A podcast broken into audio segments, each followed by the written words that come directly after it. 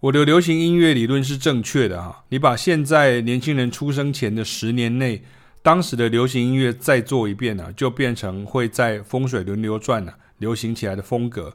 美国的例子你可以看看，像 Bruno Mars 等人啊，其实像 Bruno Mars 的风格，很多人就说其实他很像是 Michael Jackson 啊，或者像的 Gave Band 啊，就是 Charlie Wilson 兄弟了，他们这样子的一个音乐的风格哈，你们可以去比较一下。我在其他的文章当中也有讲到。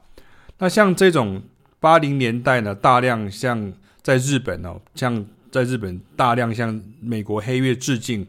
精致编曲的所谓的日本的 CD Pop 哈，对，我记得我讲这四个字啊，精致编曲，就又是一个创造出来的复古怀旧新风潮。很多人会聚焦在山下达郎哈，也就是 Yamashita Tatsuro 哈，以及他的妻子哈，竹内玛利亚，也就是 Maria Takeuchi。的作品上面啊，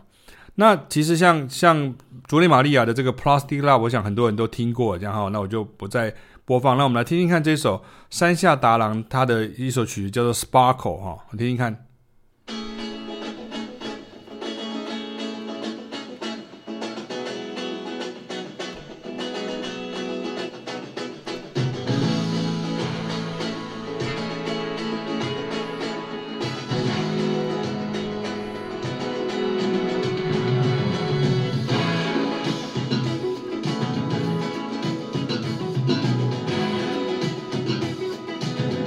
它是不是也很像我们上次呢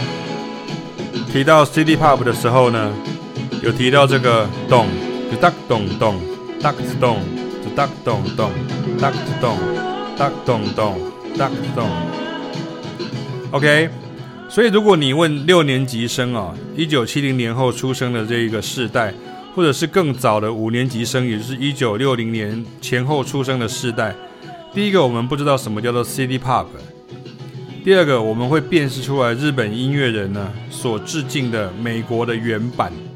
所以什么日系啊、美系啊、欧系啊，对我们来说其实都是多余的。我们只记得好音乐是怎么做成的哈，也持续在学，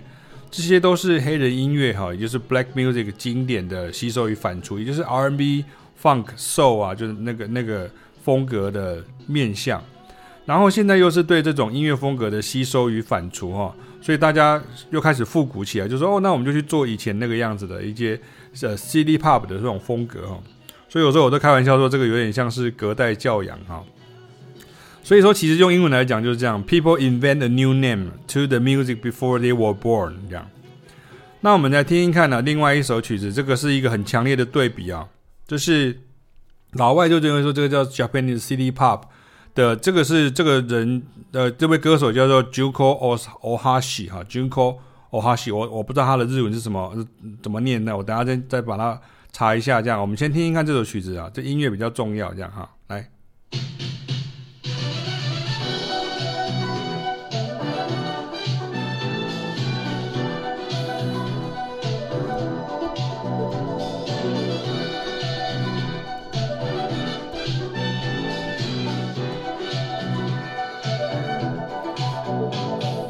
叫大桥纯子啊，大桥纯子。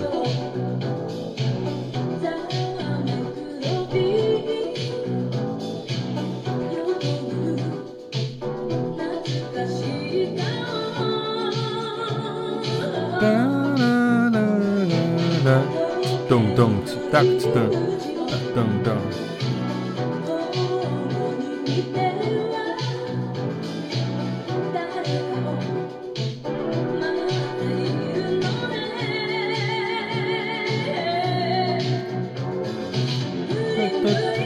哒哒哒哒哒哒哒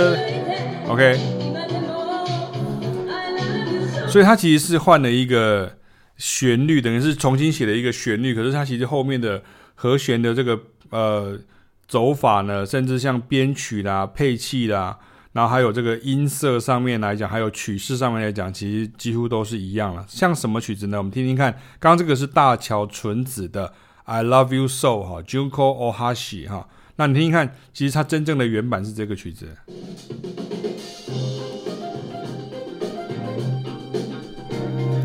也就是 Shaka Khan 的 What You Gonna Do For Me。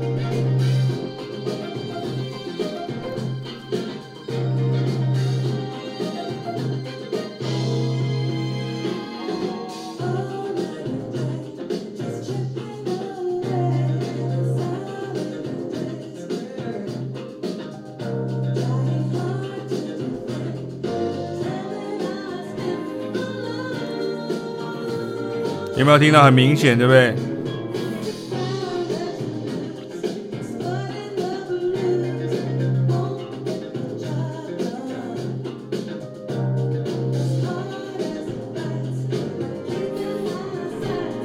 所以一样 A 段，然后再是 B 段，这样哈。他连那个专业一点的话，就是他连那个和弦的那个 voicing 都是一样的，然后音色用的也是一样。哒哒哒哒哒哒哒哒。对，我们再贴切回来听一下，你看，我可以把两首接在一起哦，我会变成一个会接歌的 DJ 这样哈。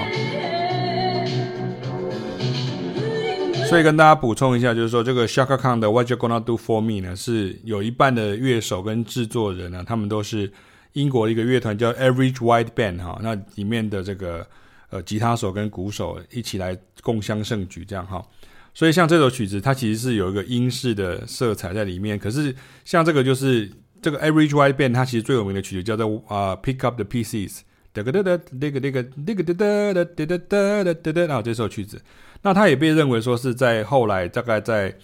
九零年后期的时候，英国的另外一个风潮叫 Northern Soul，或者所谓的后来接续叫做 AC Jazz 的这样的一个风潮，这样。所以其实你看名字就是这样啦，名字可以一直取很多，可是你看不管你是怎么样子讲他的名字，他其实都是属于黑人音乐，然后不同的语言甚至不同的地区，它其实还是属于同样一个脉络这样。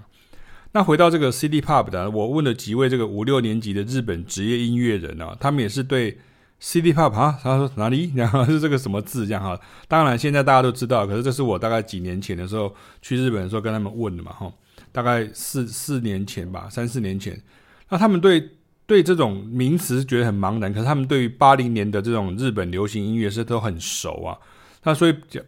表示说，这种 CD pop 又是一个被乐评人创造出来的新名词啊。简单说呢，像你让你夯的这样九安八八这个音乐风格，九安八八是我们的学生，就是我跟启斌那个凯亚老师，凯亚老师跟启斌老师都有教过他这样。然后他以前还有跟他的乐团的乐手跟我们学习的时候啊，他也是在爵士乐的熏陶之下成长啊。那更参加了我们组织过的这个。训练的这个爵士原力黑乐团呢，所以也就是说，你学一个音乐的时候，你并不是因为那个名字，而是因为你喜欢那样子一个音乐的风格。那名字怎么取是由媒体去取的啊，不是呃，或者观众自己去去定义。也就是我这个题目的意思啊，流行音乐的观众为了要凸显自己的品味，所以喜欢听到创造新风格名词这样。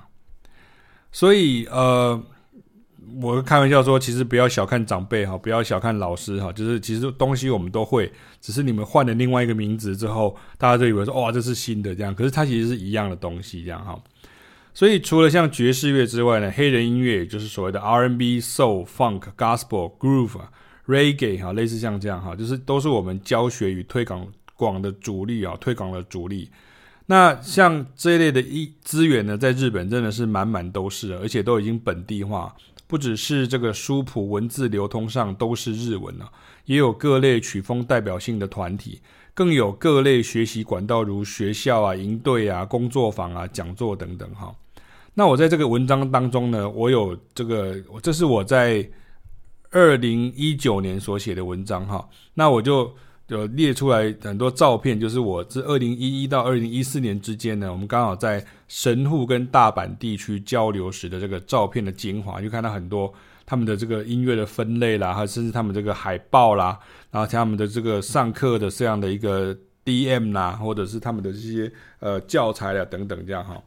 所以我们只是要讲说，其实像凯凯老师或者启明老师在教的东西呢，是真的有所本，而且发展的很棒的哈。其实你看，像刚刚神户跟大阪，就是所谓的关西地区，它就离我们台湾飞行时间就有三个小时。其实那个东西跟我们现在教的东西其实是一样的哈，所以大家相信我们教的东西，那也欢迎大家来跟我们学习哈。